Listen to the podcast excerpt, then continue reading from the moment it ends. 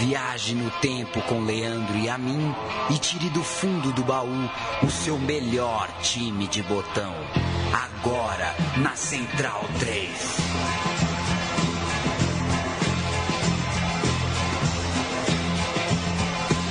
Olá, este é o programa Meu Time de Botão. Eu sou Leandro Amin, ao meu lado Paulo Júnior. Como está você? Bem. Bem mesmo? Muito bem. Maravilha. O Paysandu, Paulo Júnior, que ganhou do Boca na Bomboneira, é, vira e mexe, é tema de, de conversas em boteca, é um time lembrado em qualquer roda nostálgica por aí. Mas o meu time de botão vai abrir é, esse período, vai fazer muito mais do que 90 minutos de Paysandu na Bomboneira. A gente vai voltar no tempo, voltar três anos é, no tempo em relação a esse jogo do Paysandu contra o Boca na Bomboneira, que foi em 2003. Voltamos para 2000, vamos falar do Paysandu do Givanildo, que assumiu em abril de 2000 e ficou no clube até 2002. E a homenagem é ao Paysandu de 2000 até 2003, época em que o Paysandu enfileirou taças, Paulo Júnior. É isso. É... Voltando a, a, a, contar, voltando a falar de um clube que né, a gente admite é, não ser tão próximo da história. A gente está falando aqui de São Paulo. É uma coisa legal também do programa resgatar histórias que não são do eixo, como diria o outro. É, e todo mundo vai ter alguma lembrança sobre esse Paysandu, principalmente do jogo citado por você. Eu tenho uma boa. Eu vou, uma boa? Eu vou guardar para a hora ah, ideal. Tricampeão paraense, campeão brasileiro da Série B, campeão da Copa Norte e da Copa dos Campeões de 2002 e um time que reuniu é, é, formou, é, colocou no, na, na, prateleira afetiva do torcedor do Paysandu alguns ídolos, como por exemplo Yarley, Rob Gol, Sandro Goiano. E para falar sobre esse time, a gente tem via Skype o Pedro Loureiro de Bragança. Ô Pedrox, ô Loureiro, como é que tá? Saudações bicolores, Leandro, Paulo, Paulo Júnior. É, cara, eu sempre quis participar, ouvir essa musiquinha do time de botão. E, pô, esse. Quando eu escutava, eu lembrava, pô, tenho que falar um dia desse time. Desse time do mestre Givanildo de Oliveira, inesquecível nas, nos nossos corações. Dá para falar que foi o melhor Paysandu da história, ô, ô Pedrox? Rapaz, é o maior Paysandu de todos os tempos da, da vida e da história e do universo e tudo mais. Beleza. E pra gente, então, pra gente dar o ponto de partida, vamos falar de três anos de Paysandu. E tudo isso começa com uma campanha claudicante no começo do estadual de, dois, de, de 2000 e o Givanildo de Oliveira assume o clube. Ele substituiu o Fito Neves, que perdera para o Vênus de Abaetetuba e também para o Esporte Belém.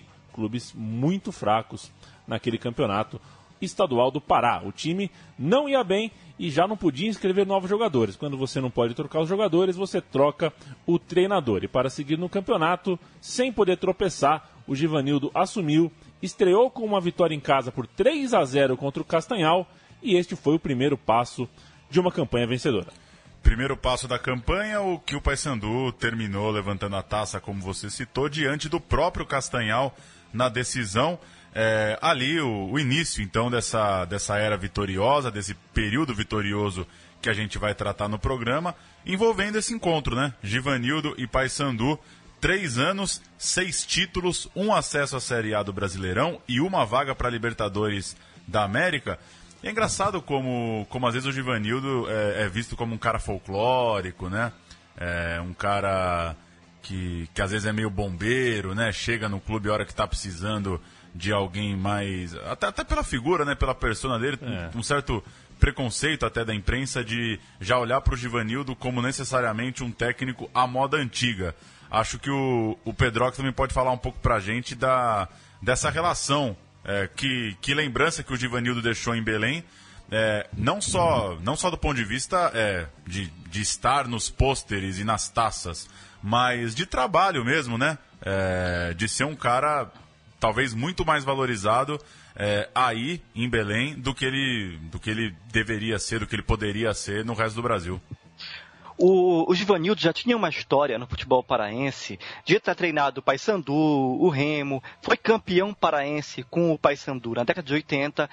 Quando o Paysandu foi campeão da, prime da primeira Série B, em 91, o Givanildo foi adversário no jogo do acesso, ele treinava o ABC e o, o Paysandu enfrentou esse ABC e conseguiu o primeiro acesso para a Série A. E quando ele chegou, ele veio justamente em função da experiência dele, da boa relação dele com o futebol paraense e acabou não apenas dando certo nesse campeonato estadual e no, no campeonato nacional, naquele ano que foi a Copa João Avelange, como houve uma ousadia da, da diretoria da época de apostar no trabalho dele para os anos seguintes. E essa aposta, essa manutenção de um trabalho de um ano para outro, foi a receita que ajudou a construir esse, esse time vitorioso. O Pedrox lembrou da Copa João Avelange. A gente vai passar 2000 um pouquinho mais rápido do que o, os outros anos, então vamos falar de módulo amarelo da Copa João Avelange 2000, que era o Campeonato Brasileiro, a solução encontrada para disputar o Campeonato Brasileiro depois de muitos embrólios é, jurídicos. Tecnicamente, o melhor campeonato do mundo em 2000. Você, o Paulo, Júnior, é João Avelangista juramentado. Que campeonato, eu... que mata-mata absurdo. absurdo. Não tem jogo ruim na Foi. fase final da João Avelange. Foi muito bom mesmo. E o time do Paysandu jogou o módulo amarelo. E é legal lembrar que esse time do Paysandu é, passou pelo São Caetano. O São Caetano que chegou na final passou pelo caminho, não passou de, de, de vencer, né? O São Caetano do Jair Pisser, naquele time que foi vice-campeão brasileiro. Após terminar em quinto lugar a primeira fase do, do seu módulo, atrás de Fortaleza, São Raimundo, Sampaio Correia e Náutico, o Papão passou pelo Botafogo de Ribeirão no que era, digamos assim, o mata-mata do módulo de baixo, o mata-mata do módulo amarelo, que juntava com o módulo de outra cor também, já não me lembro exatamente, mas juntava times de dois módulos diferentes. E depois de passar pelo Fortaleza, na semi, o time do Paysandu enfrentou o São Caetano no Parque Antártica, Paulo Júnior. São Caetano no Parque Antártica, é um a um, jogo de ida, é, com um pênalti bastante contestado pela torcida bicolor, que podia, claro, ter mudado a história daquele ano, podia, por que não, o Paysandu ser o que foi o São Caetano naquela João Avelange de 2000, e depois um histórico 4 a 5 um 5 a 4 é, dos mais malucos daquela competição é, para o São Caetano avançar, passar por, essa, por esse módulo, módulo de acesso, módulo intermediário e depois desafiar os grandes como desafiou. 5 a 4 para o São Caetano no Parque Antártica e o Paysandu com Ronaldo, Mantena, Henrique, Ney Rubens, Wanderson, Rogerinho, Richardson e Jobson, Edil e Zé Augusto entraram Givaldo, Adnan e Tico. Que tal é, essa campanha, Pedrox, e esse jogo, é, esses dois jogos contra o São Caetano, com certeza muito marcantes, não só pela boa campanha do, do Paysandu, como também pelo que virou o São Caetano, né? A chance de por pouco não ter eliminado o time que acabou sendo a sensação. Pois é, Paulo. O, o, o aquele empate de 1 a 1 na Curuzu foi muito lamentado pelo pênalti que até hoje a torcida acredita que não houve aquele pênalti, mas enfim, foi 1 a 1 e quando aconteceu aquele 4 a 5 que foi um jogaço, não foi transmitido pela, transmitido pela TV. A gente teve que escutar pelo rádio os gols saindo e o Paysandu chegando. E quando terminou o jogo, 4 a 5 e a gente lembrava, pô, aquele pênalti ali, os gols fora de casa fariam a diferença e a gente se classificava. E acabou que, enfim, o São Caetano, naquela ocasião, ainda não era. A gente ainda não tinha essa imagem do São Caetano que ela se tornou posteriormente. E a gente acabou perdendo e tendo que decidir o terceiro lugar justamente contra o Remo. Então, assim, ficou aquela sensação de uma, uma, uma frustração que acabou tendo como consequência a própria derrota no clássico e acabamos com quarto lugar nesse campeonato. Então, deixemos anotado. O primeiro ano desse time de botão tem como principal história, além do título uh, estadual, o fato de quase mudar a história do futebol brasileiro. Porque se, se mata o São Caetano, entre aspas, é, no ninho, né? Antes de, de, sair do módulo amarelo e virar aquele monstro que elimina Fluminense, elimina Grêmio, elimina Palmeiras. Elimina... Que manda jogo contra o Palmeiras no Parque Antártico, assim, para ter mais desaforo, né? Ah, e agora? Como é que vai ser? Se tá Não, vamos continuar mandando lá. e ganha, né? Que loucura. A história poderia ser outra. 2001 chega, são tempos de mudanças de calendário, o campeonato estadual, os campeonatos estaduais pelo Brasil vão ficando exprimidos, o calendário cheio de coisa, e o Campeonato Paraense foi jogado em 20 datas, 9 no primeiro turno, 9 no segundo turno e as finais. Ambos os turnos e as finais vencidas pelo Papão, campeão invicto com direito a não só uma das melhores campanhas como é, de sua história, como é, com direito a um 4 a 0 na decisão o Paysandu enfiou 4 a 0 no Remo, no estádio do Remo. É, você bebeu pouco ou bebeu muito, Pedrox? Cara, esse dia foi louco. o, o, o Paysandu havia apostado, assim, a gente havia perdido uh, o terceiro lugar daquele módulo da João Avelange para o Remo. O Remo ainda disputou aquele aquele mata-mata gigantesco de todas as, as divisões o Remo foi lá disputar contra o Sport Recife. O Paysandu teve que encarar esse desaforo. O Remo, depois que aconteceu isso, eles entraram no embrólio judicial para tentar disputar a Série A de 2001. E o Paysandu ficou na dele, manteve o elenco, manteve o técnico. O Remo, com arroubos de grandiosidade, começou a querer é, investir em jogadores mais caros e acabou não, não tendo fôlego para manter os que tinha. Acabou que o Paysandu, mantendo a base, continuou o bom trabalho e culminou com o resultado que foi uma forra daquela derrota na decisão de terceiro lugar. Então, assim, toda aquela gozação, todo aquela, aquele escárnio que eles faziam em relação à nossa derrota foi devolvida com juros e correção monetária nesse 4 a 0 da final. Final de Campeonato Paraense, Paysandu 4, Remo 0. Vamos ouvir é, o jogo. E foi numa jogada infeliz que Ed Kleber acabou dando um presente para Albertinho. Ele tentou duas vezes até fazer Paysandu 1 a 0.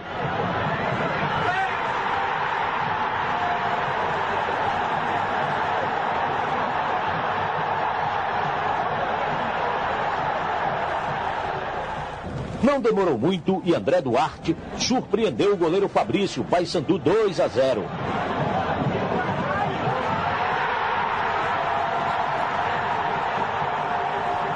Ataque, Albertinho teve muita categoria para fazer 3 a 0.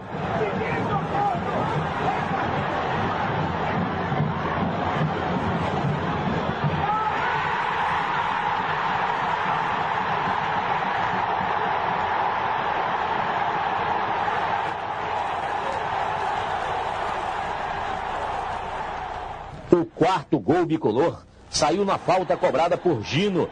A bola desviou na barreira.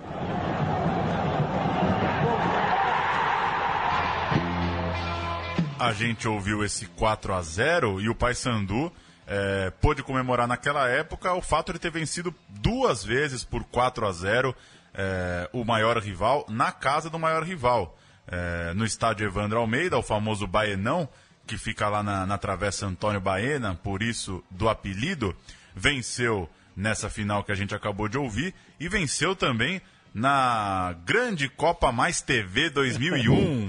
é, agora, tá muito boa aqui o roteiro, que assim, a Copa Mais TV 2001, também conhecida como torneio paralelo, mas assim, uma Copa que chama Mais TV, não precisa ter não apelido nenhum, né? Exato. Copa Mais TV, o que, que foi isso, Pedro?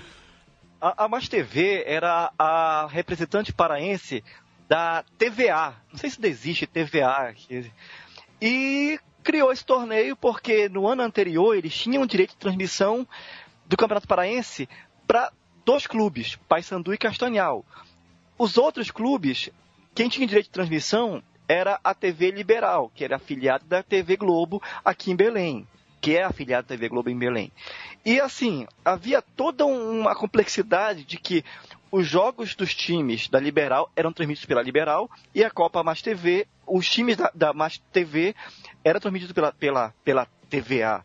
E aí, no outro ano, para finalizar esse contrato, eles fizeram esse torneio que, de certa forma, unificava a transmissão de todos os jogos.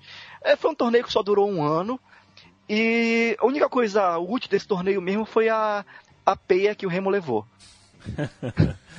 é, é, peia, hein? Vou usar mais vezes. Aliás. É... 3 a 0 não é peia. 3 não é peia. peia a partir de 4 a 0 né? Por favor. Peia é uma surra, famoso sapeca iaiá. sapeca iaiá do Paysandu 4 a 0 de novo. Vamos ouvir uh, pela mais Copa Mais TV, o famoso torneio paralelo. Sombra para o Trindade, dominou, bateu, é gol!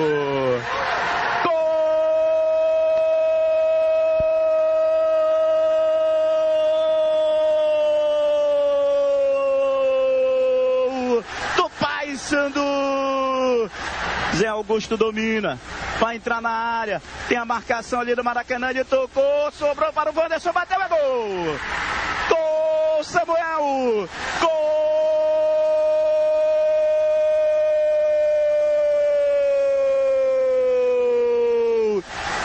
Paysandu Esporte Clube.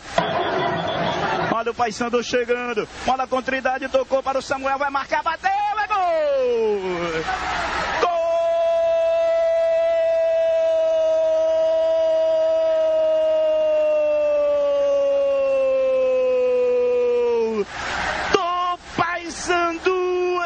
Esporte Clube. Olha o Paysandu chegando. Bola com Zé Augusto, tocou para o Samuel, bateu! A bola subiu, linha de fundo. Olha o Remo chegando, o William bateu, defendeu o Júlio César. Olha o Gino, bateu o rasteirinho. A bola vai sobrar ali no meio para o Zé. Trindade bateu, é gol! Eu perdi a conta aqui, pra mim foi 5 gols. Teve muito gol. Teve muito gol. pra mim tá 5x0 esse jogo aí. Uh, o Paysandu é, também disputou a Copa Norte, onde é, chegou como, além de estar invicto no campeonato estadual, é, ali perdeu só um jogo, perdeu para o Nacional, é, inclusive perdeu em casa para o Nacional, mas classificou-se com folga no seu grupo para depois enfrentar o River do Piauí na semifinal, 2 a 2 e 2 a 0 se classificou e pegou o São Raimundo na decisão. Foi 1 a 0 lá, 1 a 0 cá, mas o São Raimundo tinha a melhor campanha e por isso se sagrou campeão. Guardem essa informação de São Raimundo e Paysandu na decisão, porque isso vai ser útil mais para frente. E é muito gostoso, né, quando você perde uma final pela melhor campanha, né? É. Pô, nada mais frustrante do que perder uma final. É, não sou favorável desse tipo de regulamento. Cada um ganhou uma, ou vai para os pênaltis, ou faz uma prorrogação, vê o que que dá. E, e e o mais interessante dessa campanha, talvez o mais comovente, é que uma cena que é inesquecível para a torcida do Paysandu foi logo que terminou o jogo, o capitão do time, o Gino, é, dá uma entrevista aos prantos, assim, a gente vê as lágrimas doídas dele falando sobre essa derrota, sobre esse resultado. E como na nossa na nossa na nossa concepção de torcedor, a gente acredita que esse, esse sentimento foi importante para construir o caráter daquele super time do, daquele ano e dos anos seguintes. Esse caráter é, já estava sendo formado e o time que jogaria dois anos depois na Bomboneira começava a se formar para valer. O Vandi, que chegou nesse Paraense de 2001, foi muito criticado, contestado no começo, até engatar a sua melhor forma mais para o fim da temporada e brilhar, especialmente no momento chave da Série B, que falaremos daqui a pouco. E do time que a gente já escalou aqui, aquela formação de 2000, o Ronaldo, o Wanderson, o Rogerinho, o Jobson e o Zé Augusto permaneceram no elenco. Veio a Série B, Paulo Júnior. Veio a Série B, Série B histórica e inesquecível para o torcedor do Paysandu. A doce lembrança de, de ver o time saindo é, como campeão nacional. Dois grupos de 14, passavam quatro de cada lado para fazer uma fase é, de mata-mata e depois é, chegarem até um quadrangular final por duas vagas na elite do ano seguinte. Aquela coisa que a gente sempre passa aqui pelo meu time de botão, né, Leandro? Começa pontos corridos num grupo, vira mata-mata, vira quadrangular. É, é uma beleza. É uma, regulamentos maravilhosos da virada do século. Paysandu voou na primeira fase 12 vitórias, 11 empates e 3 derrotas. Alguém vai dizer que empatava muito, viu? É, vai Voou ter, mais ou menos. Alguém Vai vai, ter. dizer que empatava muito. vai ter quem diga isso. Seis derrotas a menos que o segundo colocado era o que importava. O 3 a 1 Paysandu tinha uma Ah, característica nesse, nessa, nessa primeira fase, aliás, no campeonato inteiro, é que é o seguinte, o time, ele não perdia em casa de jeito nenhum. Não perdeu nenhum jogo em casa. No entanto, nos jogos fora de casa, ele conseguia segurar empates e muito dificilmente perdia. Tanto que foram três derrotas na primeira fase e derrota na fase final. Então foi aquela coisa, aquela formulazinha de ganha em casa, garante o dever de casa e vai, vai fora de casa segurar esse um pontinho. Os confrontos diante do Remo eh, terminaram vitória por 3 a 1 e um empate por 1 a 1 Eh, e a vaga, o Paysandu avançou, seguido por Ceará, Náutico e CRB. Eh, o detalhe é que nenhum desses, nenhum desses, desses clubes fez uma campanha assim muito marcante, todos acabaram eliminados no mata-mata, mas o Ceará tinha um jogador que vale o registro e vale a gente começar a falar dele, né? Exato, um garoto que deu muito trabalho quando enfrentou o Paysandu e um dos poucos empates que o Papão conseguiu em casa. E este garoto atendia por Yarley, o moço de Quixeramobim. Esse. Que para Fernando Toro, o melhor jogador brasileiro do século. XXI. Exatamente, Fernando Toro acha Yarley um colosso, eu tenho certeza que Pedrox também. E Yarley, o menino de Quixeramobim, chamou a atenção do Paysandu ali e o resto da história o mundo conhece e conheceria, já que estamos falando ainda de 2001. Como o estádio da Tunaluso não atendia os critérios mínimos para sediar os jogos do Campeonato Brasileiro, a Águia do Souza mandava seus jogos no bar. Eu não sabia que, que a Tunaluso era a Águia do Souza. Eu também não. Essa só foi boa. É, o, o, Baia, o Baianão, estádio do Remo. E no dia 14 de novembro de 2001, o jogo da Tuna foi contra o Paysandu, líder do grupo. O Papão ganhou por 2 a 0 mas o jogo é lembrado até hoje. Por quê, Pedrox? Pois é, nesse jogo, que por sinal foi a primeira vez que eu pisei numa arquibancada, um jogador chamado Albertinho, jovem revelação do Paysandu, após marcar seu gol, simplesmente cruzou todo o gramado e vestiu a sua camisa do Paysandu na estátua de leão que é símbolo do clube do Remo. Deu morte? Isso, isso não se faz, né? Com, com- com todo o respeito à, à espontaneidade do Albertinho, mas isso não se faz. Né? Deu uma treta maligna. E a gente tem, a gente tem áudio sobre isso, né? Vamos, ouvir. É, você sabe de. Eu, não sei qual é a TV, se, me, perdoem a falta de créditos aqui, mas vamos ouvir a, a transmissão da TV local contando em reportagem sobre Albertinho, a estátua e a camisa. Até que o próprio Albertinho, num belo toque de Zé Augusto, marcou o primeiro do Paysandu.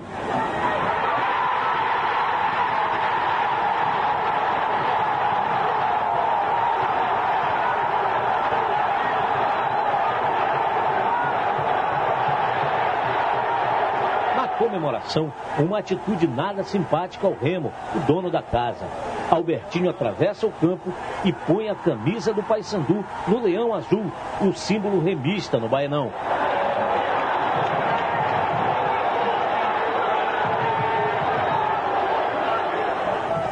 Que a atitude, Albertinho, de colocar a camisa do Paysandu lá no leão, que é o símbolo do Remo? Ah, Eu acho que se, se o Remo tivesse nessa posição que ele está, acho que qualquer jogador ia fazer a mesma coisa como eles já fizeram. Então, acho que isso é passado já. Eu quero só jogar meu futebol e pensar no Fortaleza. Se arrepende do que fez, não? Não, não arrependo não. Depois disso, a Tuna perdeu mais um jogador. Mário Bocão Aí Eu queria falar duas coisas, né? Primeiro que assim, é, eu- isso é passado. O cara acabou de fazer a cagada e isso é passado. Assim, não- é muita cara de pau. E o segundo, a gente acabou de ter uma uma, uma final de beisebol, né? É, que rolou. todo mundo parou pra assistir por causa, né? Porque fazia Não pelo assim. beisebol, né? É por causa de uma história, né? E que mostra que as grandes histórias né, mobilizam. Você já pensou se fosse nos Estados Unidos isso? É, ia ter a maldição do Albertinho, o leão Albertinho, ia ter um artigo no Wikipedia, assim, a maldição de Albertinho no Bainão, de páginas e páginas. É uma baita de uma história e que é, poderia. é, eu, eu não conhecia, imagino que quem conheça mais do futebol paraense provavelmente conhecia, claro, mas daquelas histórias que mereciam é, mais, mais, mais lendas e mais mitos, e um dia alguém vai contar que depois daquilo nunca mais um lateral jogou bem no remo, que amaldiçoou o lado do campo, enfim, belezura de história. É, vale. é, o, o, o, que foi feito na prática foi uma lavagem simbólica da estátua no dia seguinte, dia de jogo do time da casa, do, do Remo, e derrotas eternas. Né? O Remo perdeu esse jogo, o jogo da lavagem. Tá da aí estátua. pra, pra ESPN, né? Aquela, aquela série 30 por 30, né? Fazer, contar a história da, da maldição de Albertinho e ver como que, né, que, que isso repercutiu na vida do Remo.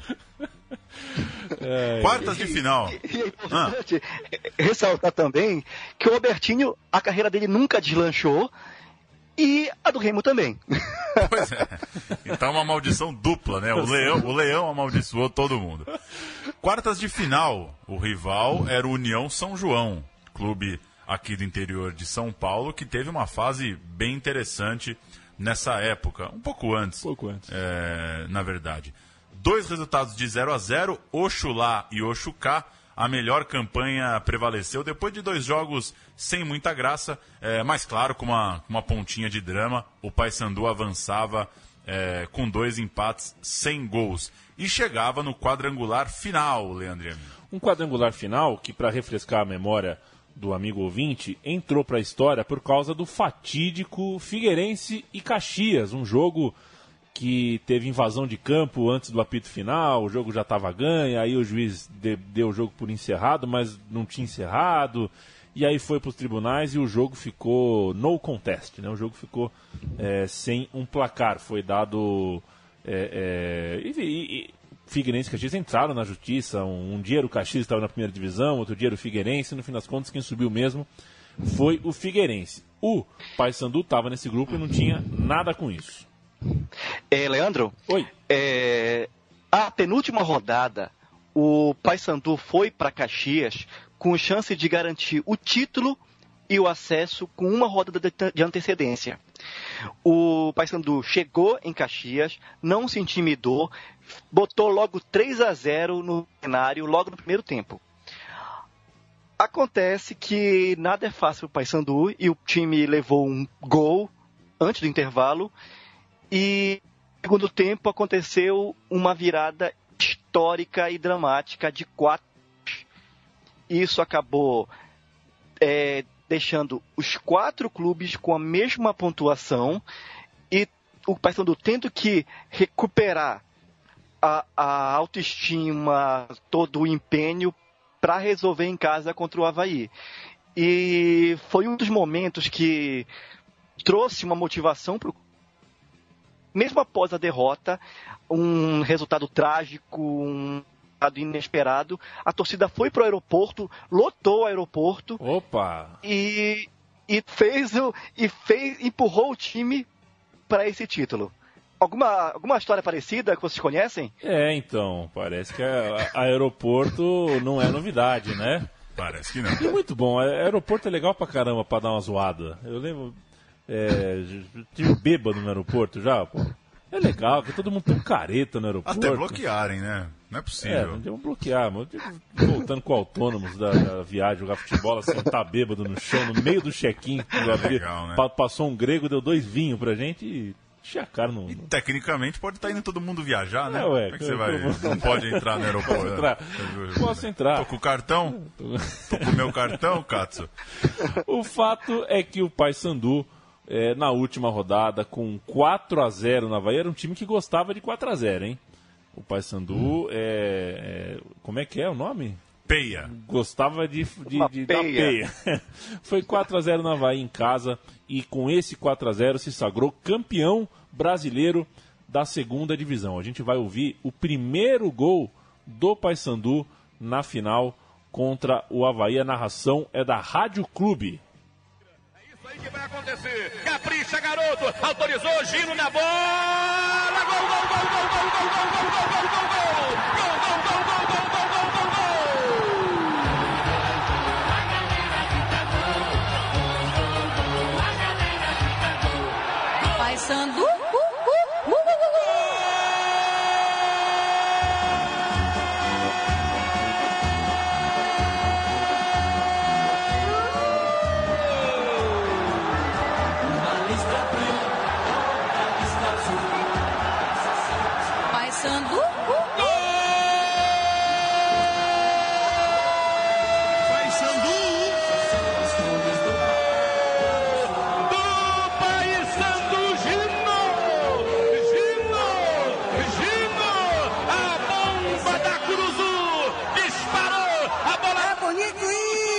pro fundo do barbante!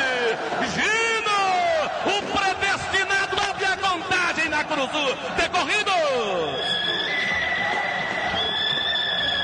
25, 25 minutos de luta, etapa inicial de espetáculo. Eu pedi, eu pedi, ele foi lá e meteu lá dentro. Agora no placar.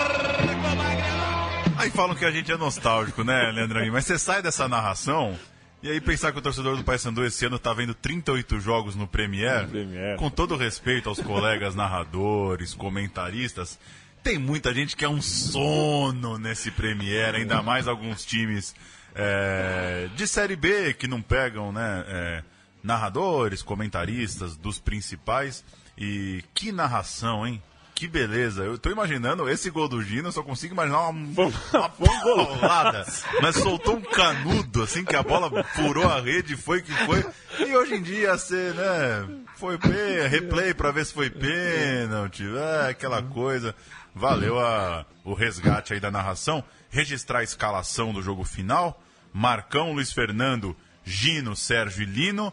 Sandro, Rogerinho, Luiz Carlos e Jobson, Zé Augusto e Van Dijk, o técnico, claro, Givanildo Oliveira. E a curiosidade e uma informação importantíssima sobre Lecheva. O Lecheva vai entrar em cena agora e eu quero que Pedrox fale sobre. Lecheva é o, o que a gente chama de Lecheva aqui. É Lecheva que aí. Dizem que é Lecheva por causa daquele sapato Lecheval, sabe? Aquela, Ah. aquela empresa de sapato. E, e é, é um meio de campo que durante ele foi muito importante na definição de alguns resultados. Um dos, dos resultados, uma das vitórias que foi contra o Figueirense na Curuzu, o Meia fez um gol de cabeça e comemorou com um gorrinho azul e branco de Papai Noel, que já era perto do Natal. E o Meia Lecheva, ele tinha um, um olhar levemente inclinado para a direita, sabe? Tipo um- uma cara de dó, que você olha assim de lado, assim meio triste. E isso, ele, sim, em função de um acidente automobilístico que ele sofreu alguns anos antes. E todo mundo pensava que esse problema físico, pescoço não sei o que e tudo mais. Recentemente, isso tem uns três ou quatro anos, ele fez um tratamento e normalizou. E na verdade o problema dele não era no pescoço, era no eixo da visão que era inclinado. E ele tortava o pescoço para ter uma visão normal. O- a gente está falando aqui então do Lecheva que tem o tinha olha que coisa linda, o craque do pescoço torto. Não, e você não sabe a última. É, o Wikipedia do Lecheva, naquele apelido Lecheva, claro, e Guardiola do Pará. É brincadeira, né? É brincadeira. Será que tem muito apelido aqui no Wikipedia que alguém inventa, né? Eu duvido que, que o Pedrox, um dia descendo os degraus ali da Curuzu, ouviu alguém falar que era o Guardiola do Pará, né? Porque não faz sentido Na nenhum. verdade, isso aconteceu porque em 2012 ele foi o técnico do Paysandu pro acesso à Série B. Ah, sim. Então, algum, algum momento, alguém num surto de felicidade decidiu, pô, é o Guardiola. É o Guardiola, é o Ticataca, é, é, é, é, o, é o Pikachu, é o caramba, então virou o Guardiola do Norte. Então falha minha, eu pensei que era Guardiola por causa da bola, é por causa da, da, da gravata, é, pelo, é pelo, pelo que ele fez fora de campo. Ainda assim, o apelido Exatamente. continua. É, Lecheve é um apelido muito mais simpático. E já adiantando o quadro botão por botão aqui, já falamos do Lecheva, vamos falar também do Van Dijk, porque ele precisa estar coladinho com a fase final da Série B, já que o monstro saiu da jaula, sobretudo no quadrangular final. Ele jogou muita bola, foi o grande nome do time na reta final do acesso e também da conquista do título brasileiro por parte do Paysandu. Ele fez oito gols nos últimos seis jogos. Isso definitivamente não é pouca coisa. Ele fez dois jogos no, na partida final contra esse jogo que a gente viu a narração do primeiro gol do Gino. Ele fez dois e, portanto, um jogador ainda por cima artilheiro na hora certa, um jogador com estrela. Ele também marcou três gols na decisão contra o Cruzeiro na Copa dos Campeões de 2002, que é o que a gente vai falar daqui a pouquinho. Vale lembrar que o Van Dijk é tão importante, mas tão importante que em 2012 foi eleito presidente é, para o biênio 13 e 14 e é reconhecido até hoje como um dos melhores presidentes que o clube já teve. Então, um caso raro de jogador que vira um cartola realmente bom, realmente importante na reestruturação administrativa que o Paysandu precisava. 2002, Paulo Júnior. 2002, diz o roteiro, foi um arregaço. E aí você. Eu, eu preparei para você. Você preparou para mim. Aí a gente vai começar a entender por que foi um arregaço do Papão. Tricampeão paraense, de novo sem perder um só jogo. Enfim, campeão da Copa Norte, que estava engasgada, se vingou do São Raimundo em novo encontro dos dois na final e fazendo 3 a 0 no jogo do título. Lembrando, um ano antes, acabou perdendo a taça da Copa Norte porque o rival tinha melhor campanha dessa vez não deu sopa pro azar e por conta dessa conquista é, conseguiu uma vaga à Copa dos Campeões, simpaticíssimo torneio que reunia os campeões é, nacionais e a Copa dos Campeões de 2002 é a cereja do bolo do programa de hoje. Grandes jogos, grandes conquistas. A cereja do bolo.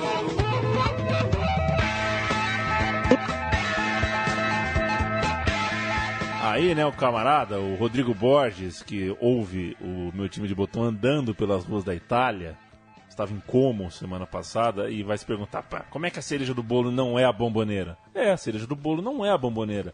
Torcedor de futebol sabe do seu time mais do que qualquer um. E pro Paysandu foi legal ser campeão né?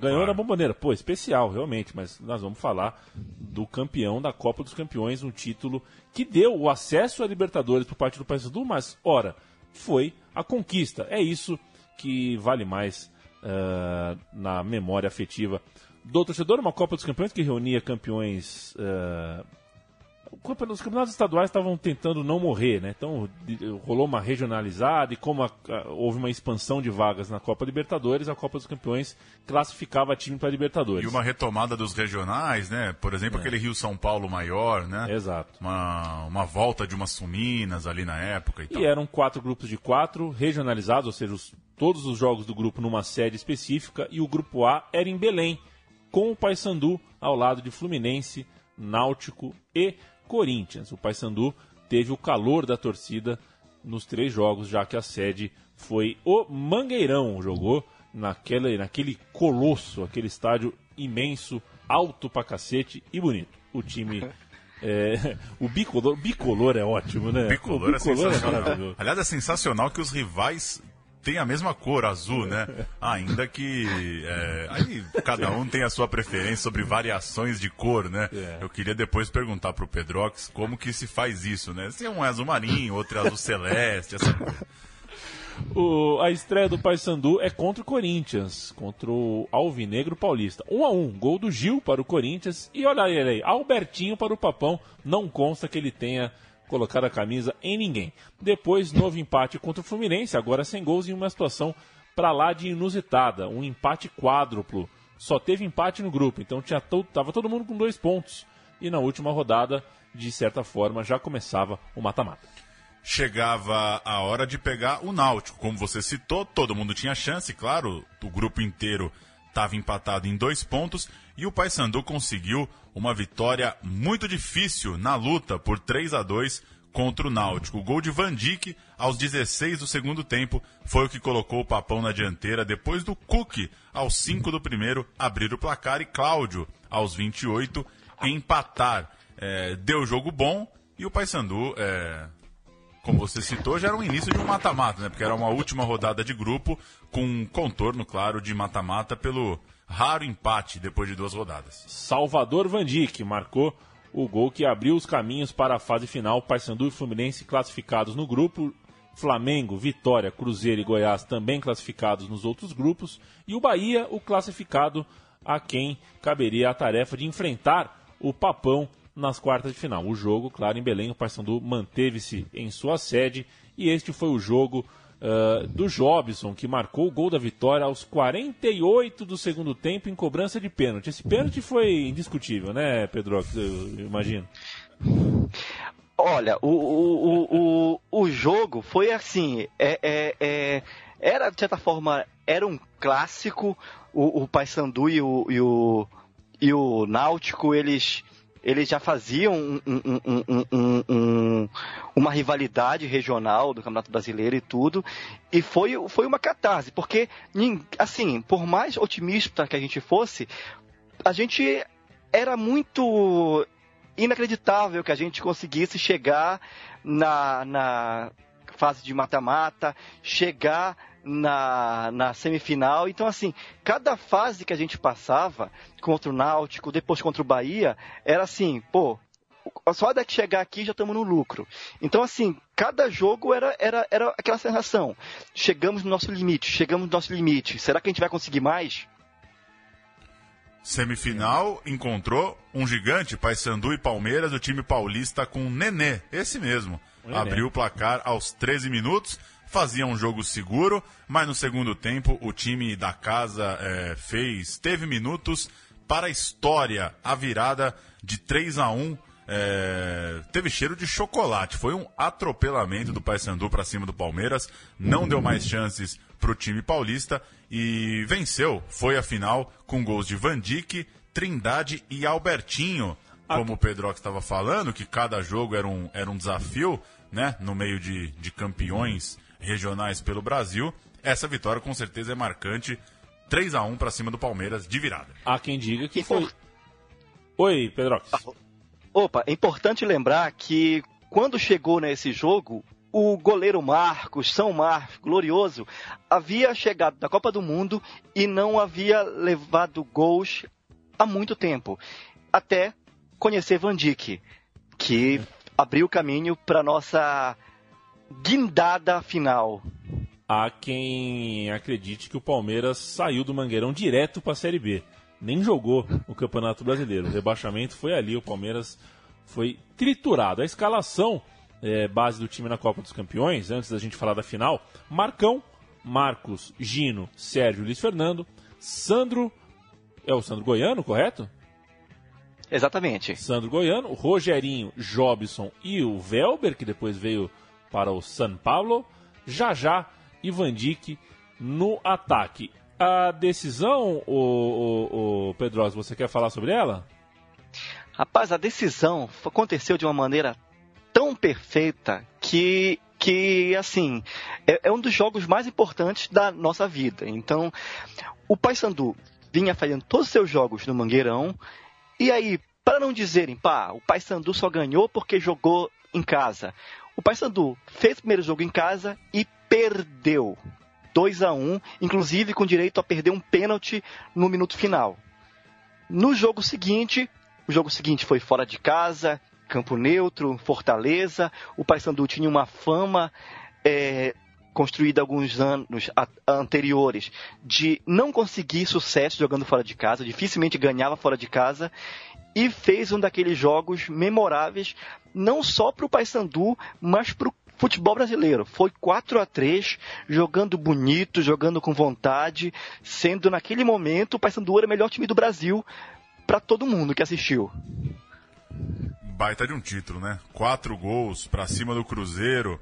É, Cruzeiro que, enfim, viveu. Teve, seria. Acho que não era, claro, não era a base do time que seria é, campeão depois em 2003, mas enfim, ganhou uma final sobre um time que no ano seguinte faria história. Não é pouca coisa. É, e a Copa dos Campeões era legal, né? Eu gostava bastante. A gente, é, é, assim, muito embora não, não acho que caberia hoje, assim, acho que a é. forma como a Libertadores está rolando aí tá, tá, já tem vaga até demais, enfim. Tal qual eu prometi, o Campeonato Brasileiro de 2002 foi disputado com 26 equipes e o Paysandu terminou na vigésima colocação. Então não é, é, não é muito digno de registro, a não ser o fato de, poxa, né, se manteve, né? Veio da Série B, se manteve, mas não fez nada de incrível na competição. É, Nove não. vitórias, dois empates, 14 derrotas. O legal é num campeonato que caíram Palmeiras, Botafogo e Portuguesa. E Portuguesa e Palmeiras, é, o Paysandu conseguiu superar. Ficou na frente do Inter também, né? Que, que novamente tá, tá brigando lá embaixo no momento em que gravamos esse programa, nesse meio de mês de novembro.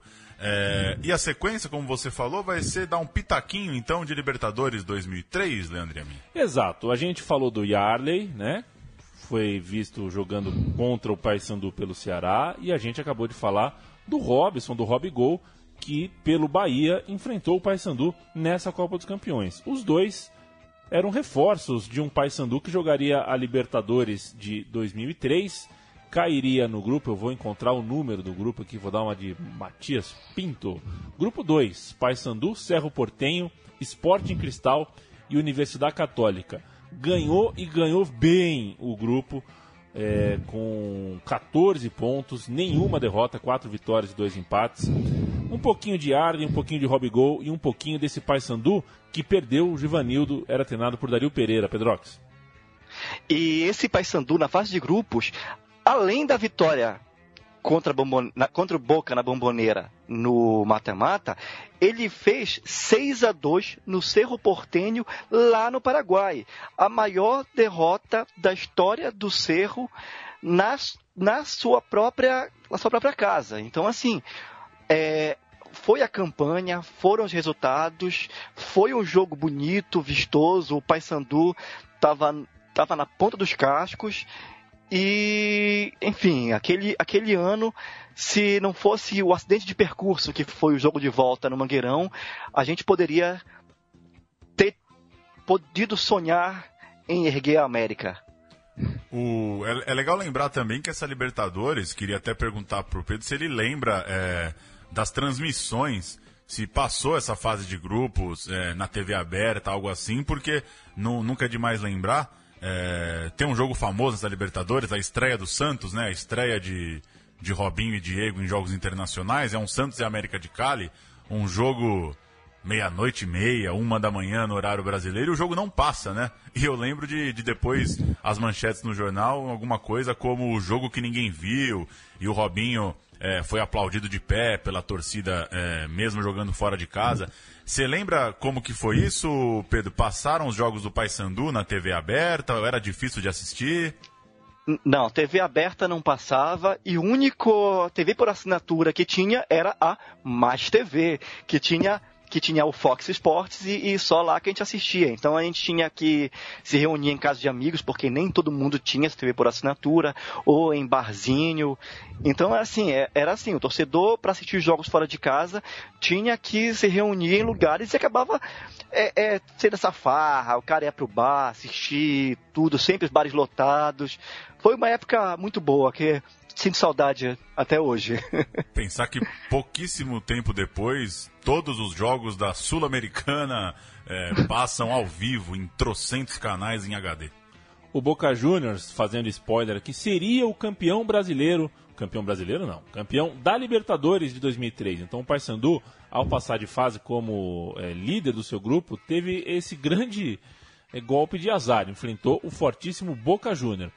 Por exemplo, o Corinthians enfrentou o River Plate, o Santos, o Nacional do Uruguai e o Grêmio o Olímpia do Paraguai. Só jogo bala. Só jogo bala. Só jogo bala. E Boa Libertadores. O jogo de ida na Bomboneira, vamos escalar aqui, o, o, o Paulo. O Boca jogou com Abondanzieri, Ibarra, Burdiço, Crossa e Clemente Rodrigues. Batalha, Cassini, Canha e Donê.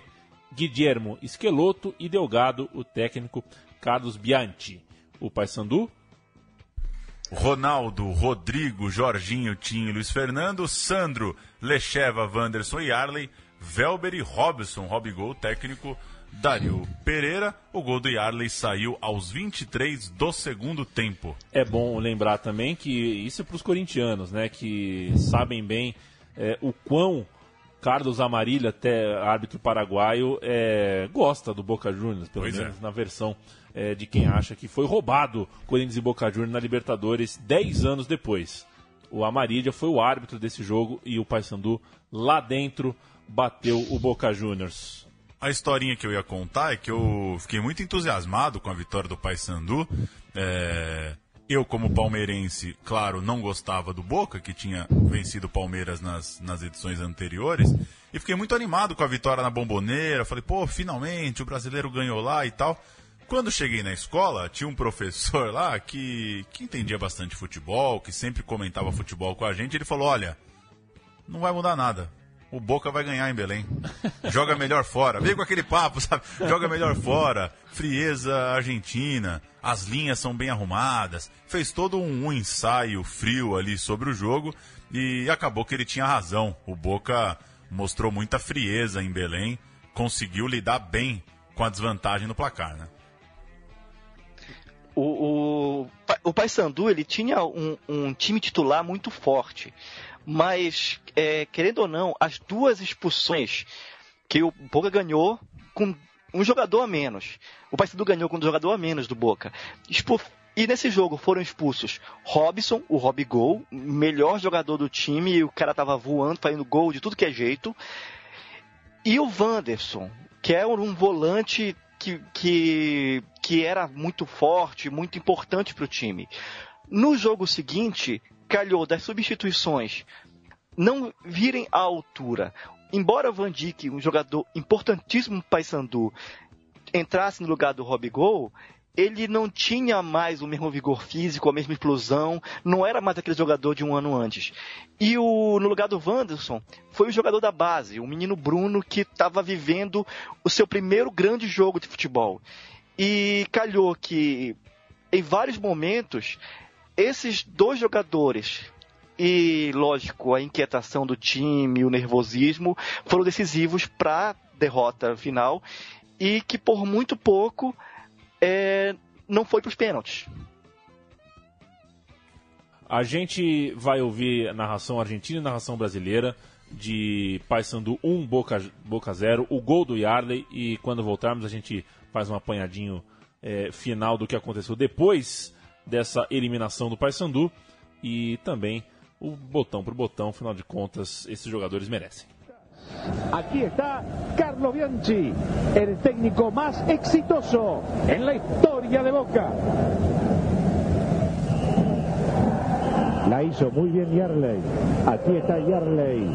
Sigue Yarley. Le va a pegar Yarley. El pato salva a Boca. Bruno que empuja. Esta para. No había posición adelantada. Yarley. Uy, uy, uy, uy, uy. Gol de Paisandú. Yarley lo hizo. Se vino la noche. Señoras y señores, Barros Esqueroto que acompaña. El chelo que la tiene. Se viene el empate de Boca. El arquero que salva. Impresionante lo que hizo Ronaldo cuando se gritaba. Ele saiu jogando. Muita personalidade. Depois Jorginho na fogueira, fogueira, hein? Muita personalidade do Jorginho. Ele tem criança muito grande aí com o Júnior Baiano, lembra do Júnior Baiano? Irmão, né? Olha a chegada da equipe do Paysandu, disparo, ficou pro lado esquerdo, a chegada é boa, faz o gol e além!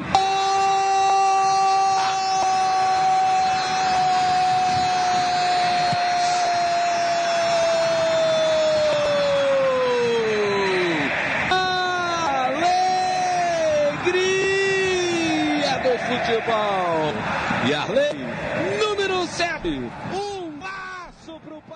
Vamos fazer um, um rápido resumo é, da sequência do Paysandu. O clube ainda se manteve na Série A até 2005, caiu para B naquele ano e da B para C em 2006. Fez a pior campanha de sua história na Série C de 2007, foi realmente muito mal. Subiu para a Série B só em 2012, caindo novamente no ano seguinte, vivendo uma gangorra. O Paysandu voltou à Série B em 2014 e está lá, se mantém pelo segundo ano consecutivo. É o atual campeão do Pará e também da Copa Verde. Ainda está esperando a confirmação da CBF para jogar a Sul-Americana de 2017.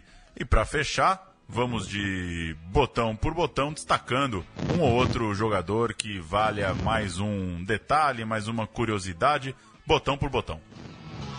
Botão por botão.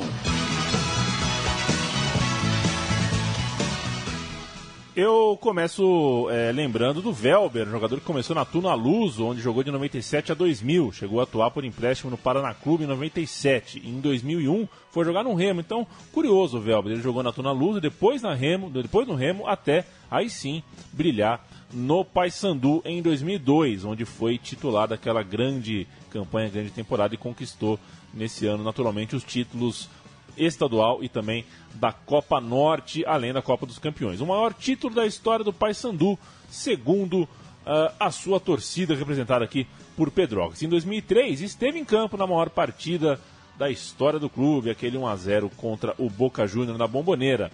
É um, um, um, jogador que depois que saiu do, do Paysandu, em 2004 ele veio jogar no São Paulo, não teve mais o mesmo brilho que ele teve naqueles momentos. Então acho que ele representa bem o que foi aquele Paysandu. O auge do Paysandu também foi o auge do Velber. E ele não conseguiu pegar carona no grande São Paulo de 2005, né? É. Era um coadjuvante ali no título paulista e na Libertadores. Vou falar do Sandro Goiano, é, revelado pelo Goiás. É, jogou também por Caxias, por Tunaluso, por Paraná e aí foi chegar no Paysandu. Ganhou destaque é, lá no Pará, foi capitão durante boa parte dos seus dos seus jogos, das suas campanhas pelo Paysandu e jogou por lá de 2000 a 2005. Voltou ainda ao clube em 2010, teve presente na campanha que acabou no jogo conhecido como Salgueiraço, a derrota em casa de virada para o Salgueiro num jogo que valia o acesso para a Série B. O Sandro Goiano foi campeão paraense cinco vezes. Estava no tri que a gente citou aqui, 2000, 2001, 2002 campeão também em 2005 e campeão nessa volta em 2010. Pedro, que falamos já ao longo do programa de Van Dijk de Lecheva, agora eu falei do Velber, o Paulo de Sandro Goiano, e como o tempo urge, eu vou, é, infelizmente, te dar um jogador. Você tem uma escolha, eu não sei qual é o teu signo, se você é fácil de tomar decisões, mas escolhe um jogador aí pra gente fechar o botão por botão. Eu vou escolher o Rogerinho Gameleira, um volante voluntarioso, porque ele estava presente no título da Série B de 91, esteve presente no título, um bicampeonato em 2001 e todos os títulos que vieram ao redor disso. Ele esteve presente no clube nos dois acessos que o time teve recentes à Série B e também era da comissão técnico, da comissão técnica, auxiliado do Dado Cavalcante, no Campeonato Paraense e na Copa Verde de 2016. Se tem um jogador que representa os títulos do Paysandu nos últimos 30 anos, esse se chama Rogerinho Gameleira. Nada mal, este foi o programa Meu Time de Botão do Paysandu, que viveu entre 2000 e 2003, anos de ouro, anos de glória. E que glória é para o futebol de elite, para o futebol de Série A, para o futebol uh, de primeira prateleira, quando tem representantes como o Paysandu, que vem de longe e entra no eixo aqui e bate. Eu lembro que eu era menino quando Mirandinha invadiu o Morumbi, ganhou do São Paulo fácil. E quando você vai para lá é complicado e lota estádio. E, enfim, é, o futebol brasileiro realmente merecia uma primeira divisão com 50 times, porque oh. tem, muito, tem muito time com história muito grande e essa é só uma das grandes, certamente a mais vitoriosa, mas uma das grandes histórias que o Paysandu tem aos montes para contar. É isso então, Leandro. Bem legal, mais uma história para ser desbravada e para quem, claro, tiver mais curiosidade, ir ao YouTube, ir aos sites de futebol ir aos livros e conhecer também um pouco mais da história do Paysandu, que essa é bem legal. Grande Givanildo, grande Paysandu e legal saber algumas histórias para além do é, da vitória na bomboneira. Para a gente matar rapidinho, Paulão, você tem uma pergunta pro Pedrox. Tem uma pergunta rápida, a gente já se alongou demais, mas como é que faz com a cor, Pedrox? Porque o corintiano não usa verde, o gremista não usa vermelho. Como é que faz numa cidade em que os dois é, usam a cor azul? Aqui a gente trabalha com as tonalidades. Então, o Remo é o azul marinho, eles são os azulinos. E o Paysandu é o bicolor. Mas tem um outro detalhe. Durante a história do Paysandu, o Paysandu intercalou entre usar o uniforme azul celeste e azul royal. Então, houve época que o Paysandu usava um uniforme mais clarinho, mais, mais bem azul do céu, e outras vezes que usavam um azul um pouco mais forte. Inclusive, o uniforme desse ano, ele traz um degradê, mas diferente do degradê que se critica, ele usa os dois tons de azul que são do Paysandu, que é o azul claro, que é o azul celeste, na verdade, e o azul royal. Então, assim, o azul marinho é do Remo. Abaixo disso, tudo é do Paysandu. Correto. E aí fica a dúvida, né? Ou fica um abraço pro pessoal da Faber Castell, aquela caixa É. de 36 cores, porque eu não tenho ideia a diferença de azul celeste para azul royal. Darei uma busca nas paletas. O clássico das matizes de azul acontece em Belém umas 10 vezes por ano em- quando o Campeonato Paraense está tá caprichado. É, ah, obrigado, viu, Pedrox? Muito bacana a sua ah, participação, sua paciência aqui com a gente. Sempre um prazer falar contigo. Eu que agradeço o convite, a, a colaboração. Fica, fica à disposição de vocês para o que precisarem. E sou um, um ouvinte da Central 3 e um colaborador do, do projeto. Muito obrigado e bem lembrado. Apoia.c barra central 3 apoia.c barra central 3 entre lá, veja o nosso vídeo, o nosso texto explicando por que estamos nessa do financiamento coletivo, um projeto que visa sustentar e aumentar ah, a nossa produção, que é independente, é gratuita, continuará independente e gratuita, mas precisa de um chão, como todos os trabalhos de comunicação eh, estão procurando também. Um grande abraço, até semana que vem.